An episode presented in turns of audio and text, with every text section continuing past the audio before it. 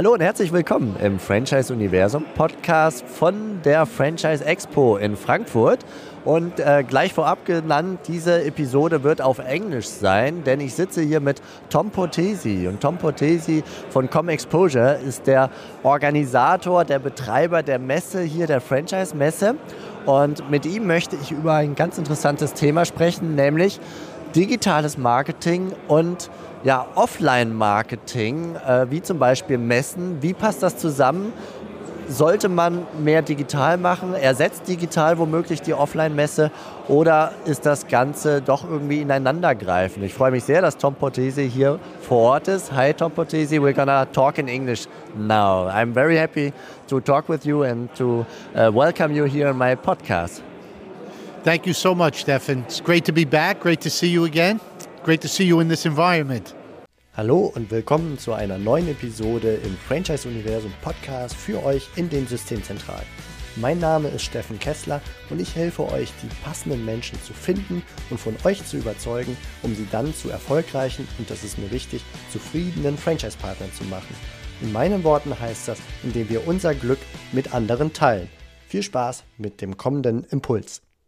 Digital marketing. I think there are some franchisors out there talking to you saying, well, I spent all my money into digital marketing to try to get uh, some new franchisees. Um, offline shows it's it's the last uh, century, but it's not the the actual uh, time for it. Is it is it true? Well, I think digital marketing is extremely important for franchisors, as it is for us. So we have to use digital marketing. As a matter of fact, we have to use every medium possible to get people to come to a show. So we look at it like we are the mutual fund, if you will, of marketing. So there's probably not one franchise company here that uses a form of marketing that we don't also use just to get people to the show. People have a certain amount of money and try to figure out how much to spend digital event show trade shows. How what would you say to franchisors how to build up their their strategic marketing? How to decide the budget? But I, I think that most franchise companies should use a good mix right? They shouldn't put all their eggs in one basket is the saying. Because they could evaluate where it came. I mean we know that your portal has helped us get traffic to the show. And we know that because you have your source code, we register them, and then those who come to the show, we know where they came from. Well, franchisors do the same thing, obviously, with the sales. So I think that they should use different mediums, monitor where they come from, and constantly take money from one that's not performing real well and increase their, what is performing very well. What's the advantage of trade shows like the FREX, the Franchise Expo, compared to other channels? Yeah, so uh, again, I, I think we have to look at it like not compared to another channel. It's not another channel. It is the cumulative effect of all channels. So if you think of it, if we compare ourselves to a franchise company, our lead, the person that we speak to, who registers or whatever, is like a franchise company's lead. When they come to the show, that's our sale.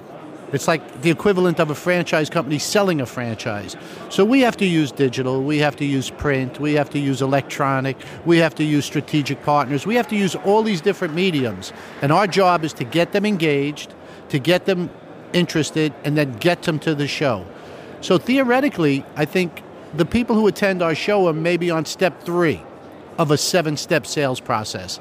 We just give them a little head start. It's kind of a selection. The very beginning people who just start to think about it, well, they won't come from Berlin to Frankfurt or anywhere else to Frankfurt just to, to get here. So, you, would you say the prospects over here are kind of a little more more interested in franchising in certain brands or just the overview of all brands? Typically somebody who buys a franchise winds up buying a franchise in an industry they weren't intending on. Right? So they come to a show like this and they see different industries and different businesses and they go, wow, I never thought of that. And that's where they find an interest. But yes, I think the people who come to the show are further along in the process, a little bit more qualified than anywhere else. Because don't forget, we have to engage thousands and thousands and thousands of people to get a few thousand people to come to the show. So we have to go through that same kind of process that a franchise company does. So if they're first, if it's just a little simple interest, they could get information online. They could go online, they could find out about franchises, they could find out about all these different things. For them to come to the show, it takes effort. Sometimes they have to fly, they certainly have to drive, they have to park, they have to pay, they have to walk in. It's a little different than being in their living room. Well, that's for sure, yeah. Let's let's have a look outside the German border. How would you see the German franchise market compared to others? Well, the German market in general is a very important market to us because Germany is the biggest country in Europe, strongest economy, biggest population. So it's an importance geographically for us as, as a country. Um, it's unique in as much as uh, I think our communication to the public is a little bit different in Germany than other places. And the reason for that is that um, I, I think the Germans' economy is so strong that everybody who wants a job has a job. And they're not, you know, people who are looking to be very risk oriented. So we have to we have to communicate a little bit different. In the U.S., we just simply say, don't you want to be in business for yourself? Don't you want to be your own boss? And in Germany, the answer is many cases no. So I, I think what we try and do is we try and you know make them understand that there is a different way of life. So it's not just being in business for yourself, it's having control over your future. It's creating something that you could pass down in generations. It's doing something that you love every day. So we have to take a little bit of a different approach.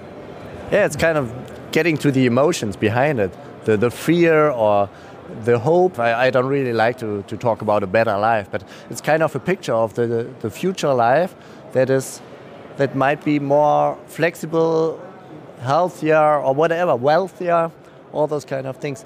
Would you say there's a special emotion or a special fear you can feel compared to, to other countries?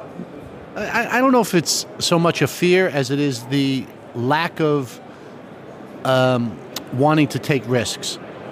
Right? It's it's unnecessary in their minds. We don't need to take a risk. Life is wonderful. We have a great job, and you know, I, I, I don't need to do that. Um, what we try and get across is that franchising relieves much of the risk. So when you're buying a franchise, much of what you're doing, you're, buying a proven system. You're going to get training. You're going to get ongoing support. They're going to help you with every aspect of the business. If you if you failed in business over here in Germany, quite often you are the loser because you already failed. And we say over here we say have a look to America, to the US. Over there, if you had a failure in the past, well, you already had it. I think you're exactly right, Stefan. I think that there is a feeling of it's it's devastating to fail in business here in Germany. It's it's such a black mark and legally, right? As as if if you have to file bankruptcy in Germany, you can't operate as CEO of a company, right, for a number of years. In the states, you can file bankruptcy today and start a new business tomorrow. So it, it, it you're not punished as much. So that's probably has something to do with it. But I think also the mentality, as you said, I think the German, you know, mentality is I'm not going to fail. You know, failure is such not an option. And sometimes the easiest way not to fail is to not take that risk. Did you fear to fail with the franchise expo over here when you started in 2018? What were your what did you think in 2018 when you said I'm going to start a, a, show and what do you think right now in 20, 2022? So I am old enough and fortunate enough to remember when the German show was one of the biggest shows in Europe. Frankfurt as well, huh? We were part of the company called Blenheim Exhibitions. So we own the show here. And it was a very, very successful event, one of the most successful in Europe. After many years and different companies acquired it and so on, not a very good show and ultimately failed and stopped doing it. But I remembered how important it was. So I wanted to launch the show here in Germany, and uh, I had to work with the association, who felt like they didn't want to support a show with the fear that it may. So it took a lot of convincing for them to say, okay, we'll do it. And with their support, which was fantastic, and with Karina and her team, we were able to launch a show, have a first year success. The second year, it almost doubled in size. Uh, and then Corona. And then COVID came, and we all had to take a step back. Last year, we relaunched it again during, you know, still some mask mandates and vaccine mandates and so on. Um, but this year was proof that we certainly made the right decision, that uh, we, this will become one of the bigger shows in Europe, I believe, again. Okay, great words. So, what do you expect for next year? The FEX in Frankfurt next year in November? What is your picture about it? So I, I, would say next year we're going to have close to 200 different franchise brands. I think we're also going to have a lot of brands from outside the U.S. So I think it's going to become uh, a very significant, important event, a world class event, because Germany deserves a world class franchise event great words to end this little podcast. Thank you very much, Tom Portesi. And uh, well, I'm looking forward to see you again next year. And uh, I wish you very good luck and very a lot of power to build it up and to get 200 brands from international over here to Frankfurt in November 2023. Thank you very much. Well, listen, thank you. It's always great to see you. I hope it doesn't take another year to see you again, maybe when you visit the States. And I have to take this minute to thank you because you really have been a great strategic partner for us. You've helped us grow the show. So thank you so much. Thank you. Bye. Das war's für heute von mir hier im Franchise Universum Podcast. Ich freue mich, wenn für euch ein passender Impuls dabei war. Und wenn ja, dann leitet ihn gerne an eure Kollegen innerhalb der Systemzentrale weiter. Und ganz besonders empfehlt sehr gerne diesen Podcast an eure befreundeten Franchisegeber und Franchise-Manager, denn es ist natürlich noch lange nicht jeder in der Podcast-Welt angekommen. Und sehr gerne hinterlasst mir eine nette Bewertung auf iTunes. Das hilft mir, diesen kleinen Nischen-Podcast für die Franchise-Wirtschaft leichter auffindbar zu machen. Ich wünsche euch eine gute Zeit, teilt euer Glück, euer Wissen, euren Erfolg mit euren Franchise-Partnern. In diesem Sinne macht es gut, bis zur nächsten Episode. Ciao.